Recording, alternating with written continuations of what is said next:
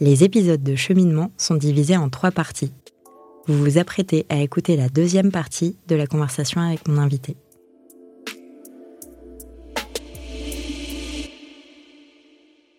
Donc je suis de retour avec Eva de Sova et après avoir expliqué en fait comment du coup ton histoire personnelle elle t'a mené à créer cette société avec ta sœur, ce qui est mm. quand même une histoire assez chouette. Pour avoir travaillé avec ma sœur aussi, c'est mm. plutôt cool. Et ben on va rentrer dans le vif du sujet et j'aimerais que tu m'expliques en fait comment Sova aide les femmes qui ont eu le SOPK. Ouais. Alors euh, c'est vrai que j'ai un peu spoilé du coup dans la première partie. En fait, nous on a un peu tout s'articule autour d'une mission et la mission c'est améliorer le bien-être des femmes qui ont le SOPK. Donc, on va dire que hum, je dirais que presque notre premier pilier, ça reste quand même le contenu et tout ce qu'on fait sur TikTok. Et ça se voit sur les réseaux sociaux, c'est incroyable le travail que vous faites et c'est hyper bien fait.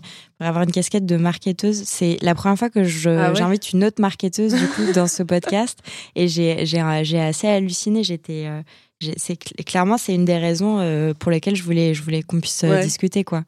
Bah ouais, nous c'est vraiment euh, parce que en fait ça nous a tellement manqué. En fait, je pense que la meilleure chose pour pour représenter Sova, la, phrase toute simple, c'est on crée la marque qu'on aurait aimé avoir quand on a été diagnostiqué et qu'on s'est senti seul en fait. Donc on est exactement en train de créer ça et on espère plus tard vraiment faire un une, une bulle d'information, de, d'entraide, etc. Donc, tu vois, en créant un forum, en créant plein de choses. Aujourd'hui, on est vraiment à fond sur le contenu TikTok, Instagram, où on va donner plein, plein de conseils. Donc ça, c'est vraiment ce qu'on fait. Ça représente, tu vois, moi, dans, dans mon travail, 80% de mon taf, c'est euh, le contenu. Mm. C'est comment on va faire des articles de blog. C'est est-ce que tu vas potentiellement développer un, un, podcast. Mais bon, je spoil un peu. Mais, euh, mais faites-le. Euh, non, mais il y a ça. Il y a euh, faire des vidéos TikTok, les tourner avec mon alternante, revoir le revoir le montage, voir comment on peut trouver des idées qui apportent encore plus d'informations, de conseils. Enfin, en fait, on est vraiment tout le temps dans la recherche de comment on peut apporter plus d'informations aux filles qui découvrent qu'elles ont les, les, SOPK ou alors aux filles qui l'ont et qui qui se sentent un peu submergés par les symptômes, etc. Euh, donc ça, c'est en gros, je dirais, notre activité principale, même si au final, la manière dont on est monétisé, ça va être les compléments alimentaires. Donc les compléments alimentaires, c'est vraiment plus le travail de Solène. Donc on a développé des formules en partenariat avec des naturopathes, micronutritionnistes, diététiciens, diététiciennes et des cabinets d'expertise en pharmaceutique, etc. On a développé pour l'instant deux produits. On en a d'autres qui arrivent, bien sûr. Et ces produits sont vraiment faits pour euh, ben, justement aider à soulager les symptômes. Bien sûr, on ne les vend pas comme une euh, recette euh, miracle. On essaye de faire un max d'éducation dessus mmh. sur pourquoi ils peuvent aider, pour quelles personnes précisément ils peuvent, ils peuvent voilà, faire du bien et aider à améliorer les symptômes.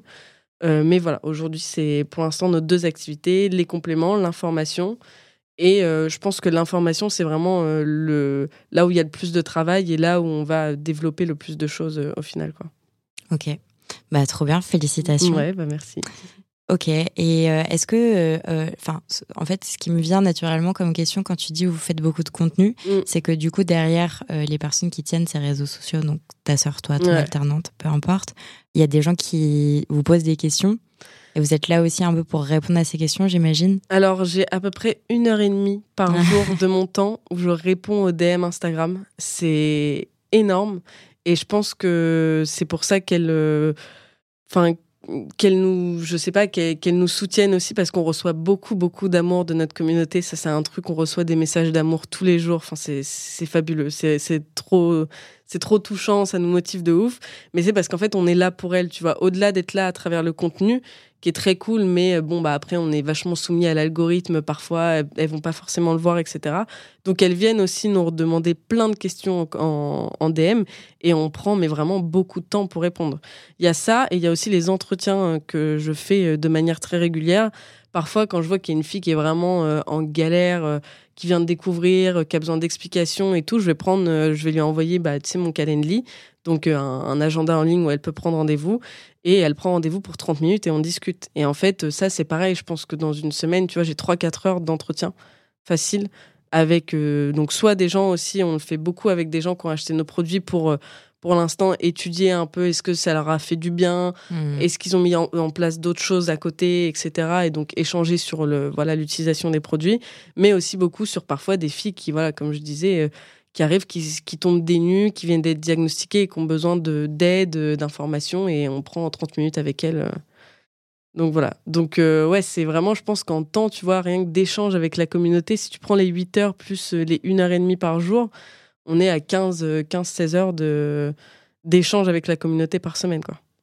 Ouais, ça me fait penser que. Alors, moi, j'ai pas le SOPK, tu l'auras compris en introduction, mais euh, j'ai, je pense qu'en santé féminine, en fait, on est vraiment au début d'un truc et, et tout est à construire. Et en fait, euh, moi, je me rends vraiment compte avec mes invités et je me prends des claques à chaque fois parce que vous êtes toutes hyper différentes et à chaque fois, c'est.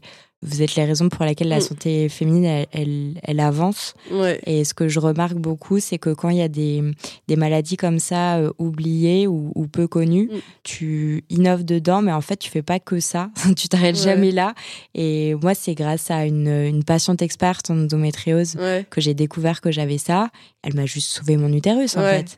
Enfin, c'est des années à, à me demander ce que j'avais euh, avec des, des parcours. En fait, à chaque fois, j'ai un peu l'impression que peu importe la pathologie, il y a souvent les mêmes histoires. Il y a des personnes qui ont euh, souvent mal ou qui, ont, qui sont Ouais. vraiment dans des situations très handicapantes, très inconfortables pendant un an, deux ans, trois ans, dix ans, vingt ans. ouais. Et en fait, euh, euh, elles n'ont pas forcément les clés pour, euh, Mm. pour mener leur enquête et savoir Ouais. ce qu'elles ont. Elles se retrouvent face à des gens comme toi qui, du coup, les aident. Et je trouve qu'il y a aussi énormément une partie de soutien psychologique qui est Mm. hyper agréable à avoir. Enfin, c'est un peu la différence entre quelqu'un que tu vas aller voir parce que t'es pas bien et qui va dire je peux rien faire pour toi ouais. et une personne enfin un taux ou tu vois des- un ami Mm. euh, un membre de la famille euh, qui va te dire bah je comprends pas ce que t'as mais par contre je vais t'aider Mm. Ouais, ouais, ouais. Mais c'est. En plus, il y a vraiment un truc sur le SOPK. L'endométriose, je pense que là, le débat est ouvert. Donc, disons que.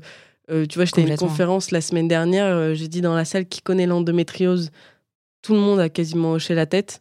Euh, et après, j'ai dit qui connaît le SOPK. T'as deux mains qui se sont levées sur 30, 30 35 personnes, tu vois. Donc, d'une personne connaît. Euh, de deux, c'est minimisé, souvent que ça soit par le corps médical et par l'entourage, en fait. Genre, on, reçoit beaucoup de messages de filles qui me disent Je suis exténuée, j'ai des douleurs, mon mec comprend pas, euh, mes parents comprennent pas, ma famille, enfin, personne comprend. Après, tu as aussi le truc. Alors, bien sûr, je le rappelle, c'est pas une généralité, mais tu as beaucoup de femmes euh, concernées par le SOPK qui prennent aussi beaucoup de poids. Parce que justement, Mhm. comme je te disais, la résistance à l'insuline, tu regardes un gâteau, tu prends euh, 3 kilos, tu vois. Bon, j'exagère un peu, mais, mais moi, c'est ce que j'avais vraiment l'impression de, de vivre. Et euh, j'avais beau faire tous les efforts du monde, passer 6 heures euh, de sport à la salle, je perdais pas un gramme, tu vois.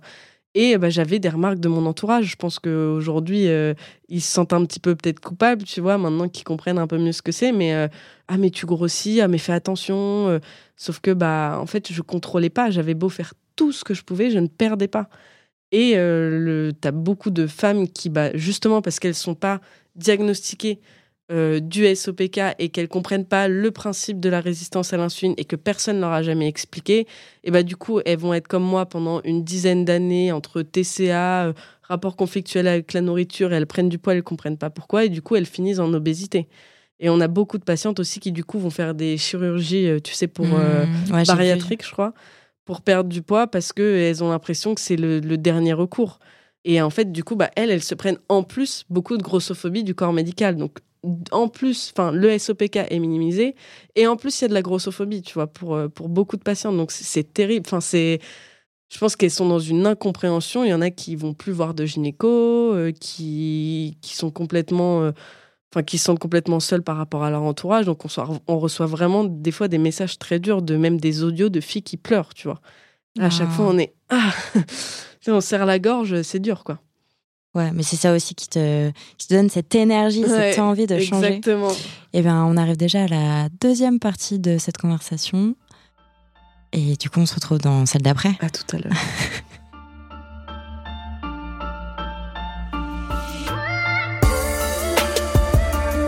Les épisodes de cette saison de cheminement sont divisés en trois parties. Nous arrivons à la fin de la deuxième partie de cette conversation. Pour écouter la suite, rendez-vous dans l'épisode d'après. Et dans tous les cas, Si ce podcast vous plaît, parlez-en à vos mères, vos amis, vos voisines, vos collègues, vos sœurs. Sachez que MedCheck Studio, qui produit ce podcast, propose d'autres podcasts qui parlent de santé des femmes. Pour les écouter, rendez-vous sur medcheck-studio.com.